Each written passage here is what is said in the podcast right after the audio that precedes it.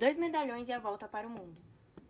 Senhora Evelyn desce correndo as escadas à procura de seu casaco, enquanto chama às pressas sua filha. Myla, vamos! Não podemos perder tempo. Eles podem chegar a qualquer momento. Enquanto isso, Myla guardava em seu bolso um amuleto. Seu pai já estava no carro apreensivo com a tamanha demora. Entrou no carro às pressas. Poucos minutos depois, já estavam na estrada, a caminho do novo lar. Os Falkenberg, muito conhecidos em sua região, eram de uma família simples, donos de um mercadinho local. O casal vivia junto à sua única filha, Myla. Viviam em plena harmonia, com uma vida normal, até Myla completar 14 anos, quando uma guerra muito grande começou. Myla vivia na Alemanha. Era muito feliz e tinha muitos amigos. Assim como algumas pessoas da região, Myla e sua família eram judeus, e por isso foram perseguidos na Segunda Guerra Mundial. Apesar do medo constante, as coisas andavam bem para a família, se não fosse o segundo ano da guerra, onde tudo piorou. Com toda essa situação, pessoas próximas morrendo, seus pais começaram a ficar cada vez mais preocupados. Por isso, tomaram a decisão de se mudarem para um lugar longe, onde estariam um pouco mais seguros. A casa onde ficariam era muito importante para a família, por ser de seu falecido avô. Sendo ela bem afastada da cidade, cercada por um grande campo e uma casa vizinha, o Schneider, compostos por um casal e suas duas crianças, Glenn e Giza. Eram de uma família nobre, Diferente de muitos outros, a família não concordava com as novas ordens de Hitler, mesmo não sendo judeus. Muito bem recebidos pelos vizinhos, a nova família logo acomodou-se na grande mansão. Foi então que Myla conheceu Giza, a caçula Schneider. Elas viraram grandes amigas. Tudo corria muito bem para ser verdade. Os pais, em casa, estavam preparando o jantar, enquanto as duas meninas brincavam na sala de quebra-cabeça. A noite era tranquila e serena. A janta já estava na mesa quando se ouviu o barulho de batida na porta. Deve ser meus pais. Disse Giza triste. Mas você não iria jantar aqui? Myla disse intrigada. Podem ter mudado de ideia. Espero que deixem eu ficar aqui mais um pouco. Mãos ao alto. Deve ser um Falkenberg. Achou mesmo que se esconderia, não é? Podem entrar. Vasculhem tudo e prendam todos. Quatro soldados entraram na casa e as crianças amedrontadas só conseguiram pensar em fugir. Subiram as escadas correndo, seguidas pelos seus pais que conseguiram escapar. Correria, gritos e tiros se instalaram na mansão. Os pais foram para um lado, enquanto as duas garotas correram para o oposto. O amuleto de Myla se soltou do seu pescoço, e de dentro dele caiu uma chave. Enquanto Giz a puxava, Myla se curvou para pegá-lo. Dois soldados já estavam prestes a pegá-las.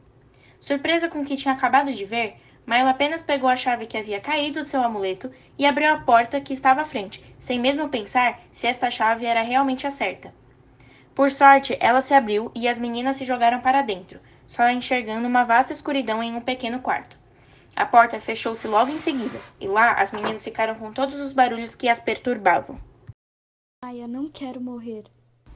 Vai dar tudo certo. Já se passaram horas e eles sequer nos acharam. O silêncio reinou ali, e lá elas adormeceram juntas, com os olhos úmidos de tanto chorar.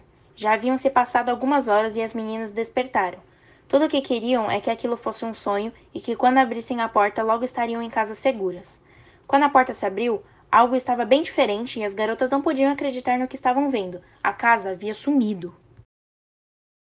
Não é possível. Mas o que é isso? Que lugar é este? E onde está minha casa? As meninas caminharam para fora, observando aquilo que parecia ser tão irreal. Pisavam em gramas azuis cintilantes iluminadas pelo sol, onde junto a eles se encontrava a lua e todos os diversos planetas e astros. De repente, elas sentiram o chão estremecer e as poucas árvores que no campo haviam balançavam. Olhavam para todos os lados e não encontraram sequer um vestígio de algo peculiar. Até que sentiram um grande vento bater em suas costas e um grito grave.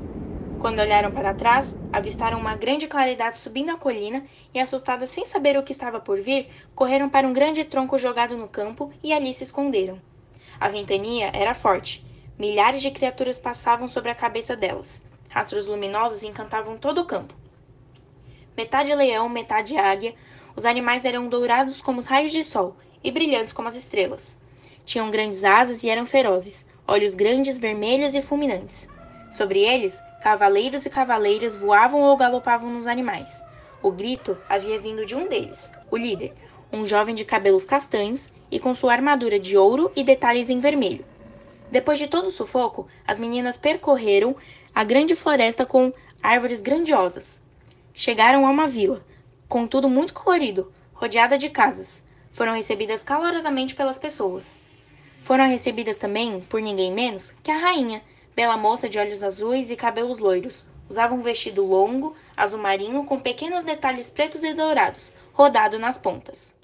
Olá! Devem ser as duas meninas tão faladas no vilarejo. Se não sabem, meus cidadãos são bem curiosos. Ah, quase ia me esquecendo. Sou Amélia, rainha de Isla. Parecem cansadas. Por que não entram para tomar um chá? Somos conhecidos por termos os melhores. O palácio era realmente de se apaixonar, com grandes pilastras brancas e uma grande e bela pintura no teto. Acompanhada por diversos ajudantes, a rainha levou as meninas para um belo banquete, dando tudo de bom e melhor. Uau, muito obrigada! Parecia até que sabia da nossa chegada.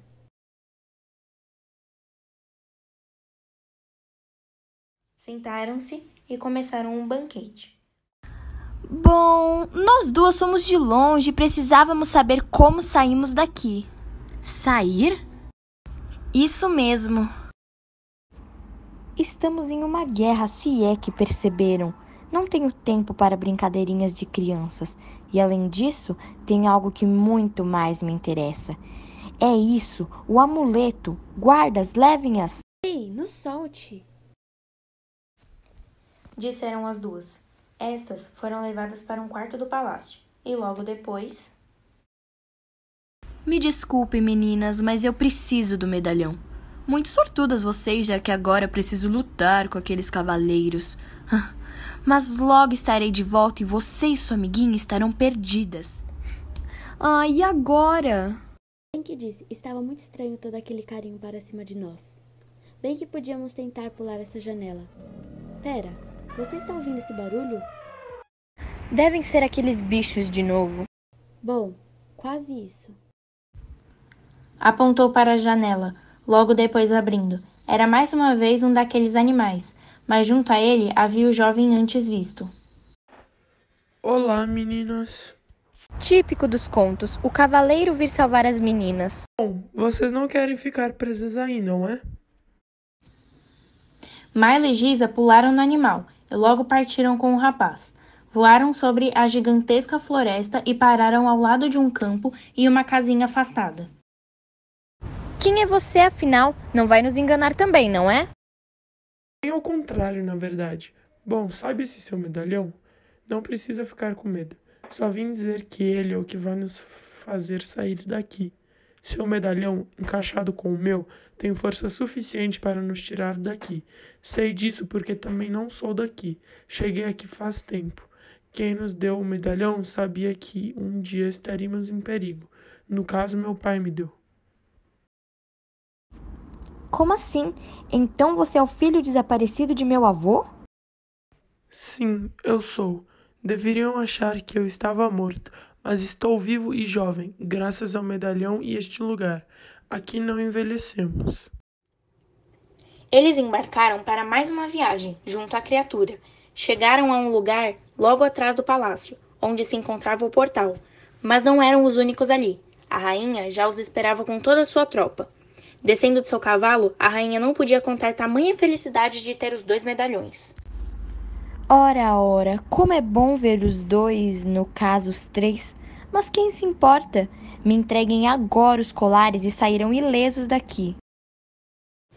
Valentim e Maila pegaram seus colares e rapidamente os juntaram, tirando todas as expectativas possíveis da rainha.